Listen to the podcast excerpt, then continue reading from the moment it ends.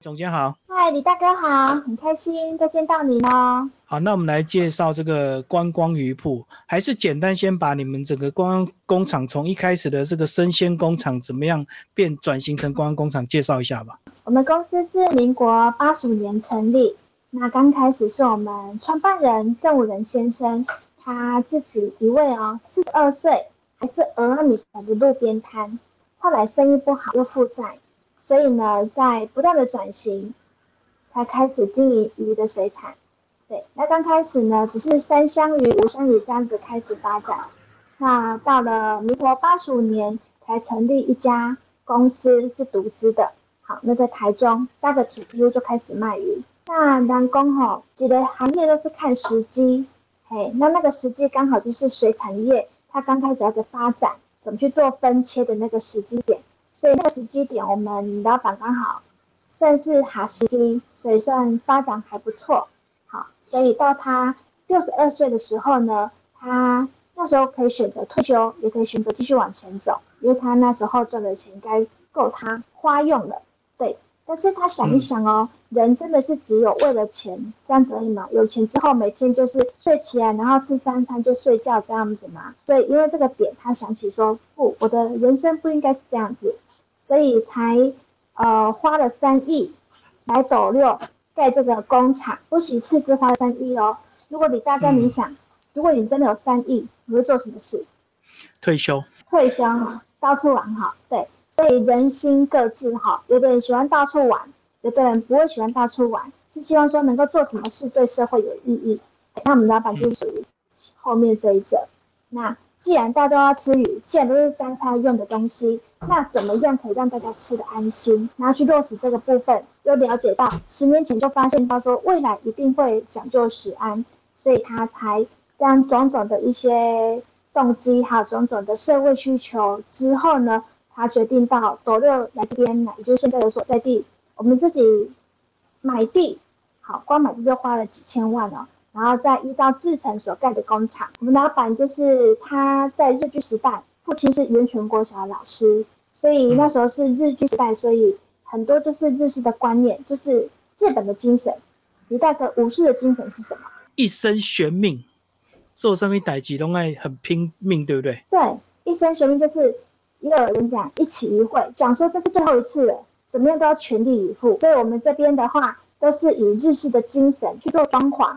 平时也是日式的一个精神哈，要做就做最好，不然就不要做。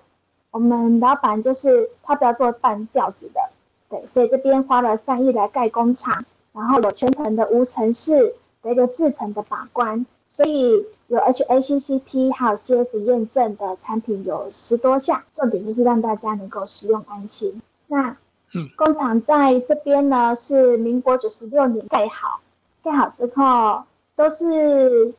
我们都是走业务市场的品牌，好，就是展身。那主要是销往国中、国小的午餐啊、快餐啊、自助餐啊这些通路为主。那到了九十九年，我们才成立一个直营的零售品牌，就是 B to C，好，就叫朝露与铺，这样一个零售品牌。那在隔年一百年呢，我们再转型成经济部评鉴通过的观光工厂。所以，我们这边是台湾第一家做冷冻水产加工的观光工厂。所以一开始也是有它的这个发展的顺序，一开始是先对所谓的批发业，对不对？后来才转成消费者，最后才变成所谓的观光工厂这样。是的，就是三次转型。对，三次转型。第一次转型是从独资变成有限公司，啊，变成股份有限公司。那第二个转型就是成立 B to C 的品牌。那第三再转型成观光工厂，因为观光工厂有一个指标性的一个动作，就是制成透明化，新鲜看得见。尤其是我们的业务市场是国中国小营养午餐，所以学校招标啦，它一定要选用就是有讲究新鲜安全的有 HACCP 验证的产品，那小朋友吃了才会安心。对，所以这个是我们转型做观光厂对 B to B 的品牌。对 B to C 的品牌都有一定的帮助。我相信很多工厂要转型成观光工厂，他们会犹豫或者是思考比较多，对不对？因为观光工厂就变成要直接对消费者，就很多东西要变成更公开、更透明。那如果是一般的工厂，它可以关起门来生产，没有人看到里面的一些卫生啦，或者是干净这方面。是，其实做观光工厂的话，呃，有两个面向，第一个就是你希望走品牌这个部分，你就会希望让大家看。那让大家看这件事情呢，有两个层面。第一个就是你必须要有相对应的导览人员来做这些事情。好，那也是公司想要说有打算这么做，还要编制人员。有些工厂它是直接从行政部门的人员出来兼任，有人来参观才出来。他们来参观就是回归本业做该做的事情。对，那其实也不是每一家工厂都需要来做观光工厂。如果它的 B to B 很强。已经够强了，那也不需要来做 B to C 的这个品牌，对，所以主要是看老板自己的抉择，这样子没有所谓的最好跟最坏，只有最适合工厂怎么发展，还有你未来的营运怎么走，好才是会做出最明智的选择。好，那接下来我们总监来聊这个五月份疫情到现在，这个工厂应该有做一些这个营业的一些调整，对不对？从五月十七号开始，然后陆续。的一些状况比较严重，所以开始有发布三级的警戒。对，那当然就是我们是属于观光的部分，就是配合政府的一个防疫政策，就是禁止来参观，好，保护游客也保护我们工厂的同仁这样子。对，那当然还是有需求会买鱼的部分，因为看产业比，我们是人生必需品、三餐必需品，所以还是有买鱼的需求。那这个部分的话，我们的提供的服务就是说到门口，因为我们来做一个人流的管制，所以我们里面的办公室人员的分流，还有工厂作业员的分流，还有工厂的分流，就是可能今天是哪一线上班，另外一天换来跳线上班，去做好企业的分流。对，那游客的分流，我们就是直接在门口这样子，就没有让他进来。对，就是在保护双方。对，那门口部分我们就会。客人买，我们就出去迎接，那进来结账之后再拿过去，哎，变成这样的一个模式。那另外就是宅配的一个服务模式。好，那接下来我们请总监来带我们那个一起来线上导览我们的呃你们的招录的官网，好不好？好，那我们现在带着大家进入这个招录鱼铺观光工厂的这个呃公司的网页，我们是不是先从这个关于招录？来跟大家介绍一下，里面就有提到大概你讲到的一些缘起以及这个呃品牌故事这样。是的，尤其在这个疫情期间，大家不能出来玩哈，那大家都要买东西。那买东西之前，应该去想说，哎，这个产品生产的是不是符合安全、符合卫生？那就可以有机会呢，在家里就可以逛逛一下我们的官网哈。包括你要买其他东西，也都可以到其他的观光工厂上去看一下官网，在官网上面就可以了解到说我们的起源，好是就像刚刚所讲的三次转型到现在的观光工厂，那真的就是为了让大家食用新鲜安全的鱼，才会这么大规模好投资商业在这边，让大家享用安心这样子。那里面就有提到一些刚刚讲的一些品牌故事，就是用这个日本武士道的精神来经营企业这样子。对，为什么用日式的呢？就是来自于我们创办人他的父亲呢，在日剧时代是云选国小的老师，所以他记得他父亲对他很严格，别人做错呢打一下，他打三下，就是父亲非常严格对待他，所以相对的他在经营这个企业也是一个比较严严肃。然后非常有原则，然后要做就做最好，非常严谨的这种日式的精神，所以就会反映在比如说我们的内部的装潢啊，或者是办公室的一些设备的摆设等等，都会呼应到这是我们公司的一个精神。所以包含在我们的场馆的一个介绍里面，有一个部分就是企业的精神，就是一生全力，就像武士在捍卫的领土一样。好如果捍卫不好，不行，切腹自杀。好，表示说当初就有讲好，我要做好以事负责这样的一个态度。对，所以做每件事，做每件事情都要非常的认真跟负责。好，那我们来逛一个这个可能比较有趣的这个创意 DIY 哦。这个这个，如果等解禁之后，大家能够这个再到工厂里去参观，创意 DIY 应该也是这个很多亲子很喜欢的东西，对不对？是那个彩绘鲤鱼旗。因为这边是跟鱼有关，对，那我们希望小朋友就是可以鱼跃龙门，好这样子飞黄腾达，所以我们的招牌的那个 DIY 是彩绘鲤鱼旗，好，那这边是提供一个空白的，那小朋友可以发挥他的想象力。好，我们提供大笔给他着色，会彩单一色，或者是彩的非常的缤纷。好，真的是不要小看小朋友的创意哦，他们画起来真的是让人觉得哇，怎么那么厉害？对，所以小朋友来这边的话，可以来享受一下大自然的环境，然后爸爸妈妈可以陪在旁边，好陪他们画画，这样子陪伴就是最好的一个对小孩子的一个照顾。这个重要的就是一定要买鱼呀，这个是你们的生鲜的 DM 对不对？对呀，看到官网的话，哎，就会想说，哎，来自己煮个餐也不错啊，不然都叫 Food Panda，很便利。可是你每天吃的话，可能不知道吃什么，所以有时候想说，哎，来自己煮煮饭也不错。对，所以我们从疫情来，本来不会煮变会煮的人变多，那本来就会煮，买之后觉得便利，还是会持续购买。对，所以来上网官网买的话，看到图片然后直接下单是一个蛮方便的方式。那我们的鱼种也是非常的多元哈，鲑鱼呀、大比目鱼呀、啊丝目鱼呀、透抽啊、金目鲈啊、白带鱼啊、雉龟啊、鬼头刀啊都有，很方便。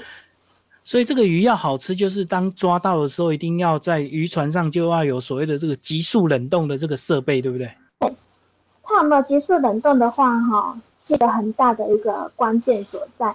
因为如果捕捞上船就有急速冻结，它的那个鲜度就保持住了。如果你让它呃解冻之后，然后它的里面就会有水珠，那就把它冻结起来，就会有那个冰晶体，冰晶体会破坏到细胞组织，然后你你这样吃起来的糊糊，因为它冰晶体已经把那个细胞已经给撑开了。对，所以你在开黑把的糊糊，所以我们就是让它还没有冰晶体的时候，我们就急速冻结起来。对，所以急速冻结起来的产品反而是很新鲜的，而且我们可以放冷冻库，安全的保存，负十八度 C 下可以保存到一年。你不会想说，哎，从菜市场买回来你就要急着把它煮掉。那最后我们请那个总监来带我们的这个粉丝页，最近有一些非常新的一个动态。我们来看看这个就是朝露渔铺的观光工厂的这个名称哦，然后如果收到的话，有一个爱心的动态，跟我们介绍这个活动。哇，这个活动真是太棒了哈！哎，这活动是华山基金会，我们跟华山基金会已经配合了十二年哈，每年的配合的方式不一样。在疫情来之前，我们配合方式呢是我们捐鱼出去，然后呢，它就会固定在每年的中秋节，还有每年的尾牙。他都会板的，他会去各家募集鱼肉啊，哈，各种产品，掐然黑板的板的，然后请人家募款，可能一桌募八千，好，那你办个三十桌，可能就呃二十四万这样子这个收入进来，嘿，嗯，那因为现在疫情，所以不能板的，所以改个方式就是来卖我们招募的鱿鱼丝，嘿，那去年的疫情我们是配合端午节，今年的疫情我们是配合中秋节。那这个中秋节活动呢，是从七月到九月，所以刚开跑半个月。对，那这个是让善事呢，一样是要捐一百块钱，但是他这次有鱿鱼丝一包可以带回家。好，我们第二个也是这个乐善公益的一个活动，照顾原住民的这个，跟我们介绍这篇故事啊，不，七月二号的动态。这个单位是在南投的青奈爱乐，嗯，里面都是原住民小朋友。好，那位老师呢？他就是带这些小朋友来学音乐。如果都有听过以前有一群台湾的小朋友，好去参加维也纳演奏会的第一名就是这个团体。好，那原本他们的收入完全都是靠演唱会的收入来支撑他们的三餐、食衣住行还有教育的费用。但是因为疫情之后演唱会不能开，导致他们收入开始出现缺口。好，那他们一年呢开销要两千八百万，因为老师两个老师养了九十几位的小朋友，最小是三岁，最大是今年高呃大一，今年大一这样子。那从去年就疫情开始，他们就开始紧张了，因为那时候老师跟我说，他们只剩下现金八百万，不知道可以撑多久。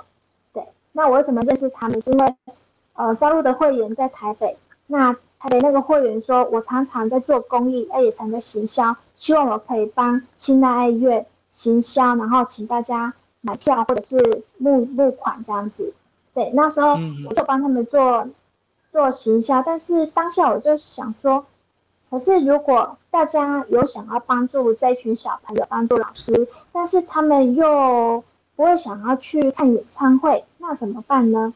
所以我就另外一个想方式，就是我的产品给他去销售，他可以在网站上销售，那赚一个差价就可以维持他们的一个，也不能到说真的是维持，就是多少一些收入进来。对，那经过我这样子跟老师洽谈之后，诶，老师也觉得方法可行，所以就是把我的招录鱿鱼丝啊、鱼松啊，就在那个官网这样做销售。对，这是第一个部分。那第二个部分就是我当天去的活动是捐赠我们会员的爱心，好，就是我们的捐款。我们的会员也都很有爱心，就是我们的来我们招录买鱼的话，哎，这个月买的鱼，比如说一万块好了，我们的回馈金是十趴，所以一千块。那一千块的话，你下个月买鱼，你就可以抵扣。比如说买的一万二，你抵扣一千，你就只要付一千就好。那有会员很爱心，就是说，那你就一千块，我不要去。买鱼用，我买鱼还是照给你钱，但这一千块你报就给清拿医院。好，今天非常谢谢我们郭美竹总监为大家介绍招录一部观光工厂最新的一些动态。好，谢谢。